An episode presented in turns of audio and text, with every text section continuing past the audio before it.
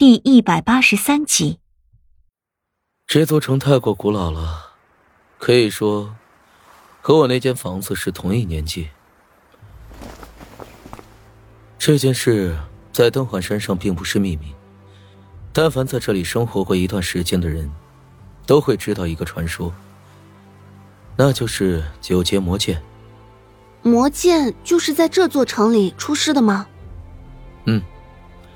龙城就是魔剑的出世之地。当年登环山上人口虽然不多，但远比现在密集。现在登环山上的居民大多都是那场浩劫之后残存下来的后代。我看着山下的龙城废墟，其实这里的建筑虽然大多破败不堪，但是只要仔细去看的话，就不难发现，这些建筑的破败并不是因为打斗或者其他非自然原因破坏的。而是因为建筑存在时间太长而自然的坍塌损毁。其实很多房屋除了长满杂草之外，几乎都没有什么损坏。阿郎坐在地上，像是一条狗一样乖乖地看着下面的废墟。我摸了摸他的狼头，在阿郎身边的一团杂草上坐下来，侧过脸看着白发午夜的李化生。那一场浩劫究竟是怎么发生的？我也不清楚。我这个登环山的尊主，其实只是个顶包的。很多关于登环山真正的秘密，我所知晓的也并不多。为什么？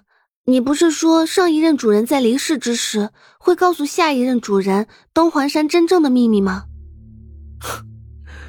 我的师傅，也就是上一任登环山的主人姬奇，他的死太突然了。他除了告诉我必须要守护登环山之外，并没有告诉我其他更多有关登环山的秘密。我只是在他临危之际，接了命令，守护那件东西而已。而登环山真正的秘密，除了师傅，没有任何人知道。当然，那些登环山不为人知的秘密，也随着师傅的死，成了永远的谜。难道登环山的秘密就这样失传了？我之前的推测。得不到李化生的佐证了。李化生坐在我身边，看着山下巨大的废墟，看着我，轻轻道：“我想，我接下来要说的事，应该是你最感兴趣的。”我一听，顿时就打起了精神，做出一副很好奇的模样出来看着他。你说吧，我听着。他转过头，看着平原尽头。神情变得飘忽起来，像是陷入了一段长长的回忆，脸上的表情一点一点的变得低沉起来。你应该不止一次的听到过一个时间，十三年之前。其实这个事情要说起来，却是要比十三年前还要久远。得从二十五年前发生在晋国王都之中的那一场大火说起。我知道李化生要对我说什么了，这一段是百叶虽然对我说起过，但是他说的比较笼统，而听李化生现在说话的口气以及他脸上深沉的表情，看样子是要把这件事和盘托出。他是这件事情的亲历者，最清楚其中细节，而百叶给我说的大多都是传言。事情经李化生自己亲口说出来，应该会比百叶所说的更为生动。甚至于，可能更有一些无人知道的隐情夹杂其中。我心想，这一定是一段顶要好的戏文段子，有王庭秘史，有恩怨情仇，有王权争斗，有兄弟反目，还有痴心虐恋。这些被晋国花了大力气抹去的历史，我有可能再一次去感受一回，心里有一点小小的激动和一点微微的不安。我似乎已经预感到了。这李化生接下来要说的事情之中，可能会有一些我接受不了的东西在等着我。好在我现在的心态已经放平了。啊，明知道要听李化生讲这么精彩的故事，我怎么就没找司徒安要两捧瓜子儿呢？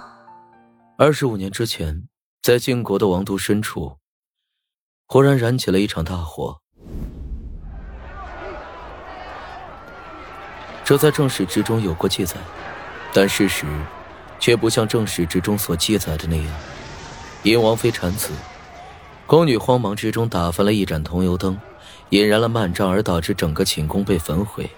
哼，想想就知道，王妃产子必然是大事，而且还是靖王的第一个孩子，那必然是大事中的大事。这样一场大事中的大事，伺候的宫侍宫女自然不在少数。就算有宫女不慎打翻了宫灯。也必然会有人立即发现才对，又怎么会任由大火烧起来呢？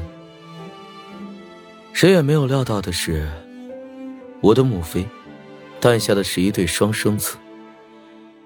可惜啊，她并未来得及看我们一眼，就永远化作了飞灰。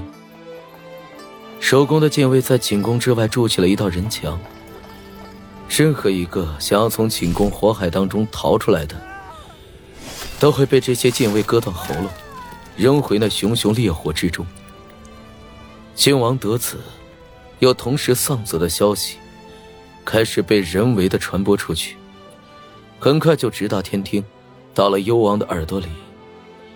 幽王扶额叹息一声，赏下了一些金银珠宝给靖王，以示安抚。被调包出来的我和陈世伯，被放到了一户寻常人家。长到了三岁，就被秘密送到了这儿。从那个时候开始，我们便知道，原来我们的命运早已被人安排。金国第一任靖王跟随武王打天下，得知了不少当时一些隐晦的秘密。这些秘密被历代靖王一任一任的流传了下来。历代靖王都知晓登环山这个地方，也知道登环山是一个神奇的地方。但是他们除了知晓登环山特别之外，其他的并不清楚。真正知晓登环山秘密的那一任靖王，是第一任靖王。但是他并没有将那个秘密传下来。第一任靖王和登环山的真正主人很熟络，那登环山真正的主人，已决定退隐。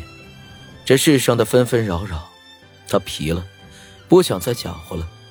这第一任靖王为了保住这个老朋友。就隐藏了有关这个老朋友的一切，只留下一个登环山的传说。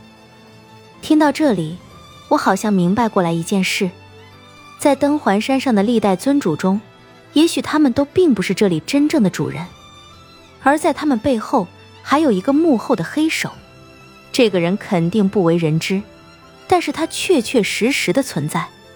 这个人就是封印了十三娘记忆。并且取走了他一部分鸿蒙之气的不死人。送李化生和陈世伯的人通过了登环山外的迷雾幻境，找到了当时登环山的主人姬奇。姬奇应该是知道登环山真正秘密的人。他们向姬奇表明了自己的身份，说送来的这两个人是第一任靖王的后人。当时的姬奇知道登环山所有的秘密。知道第一任靖王和他背后那个登环山真正主人是什么样的关系，便将李化生和陈世伯留了下来。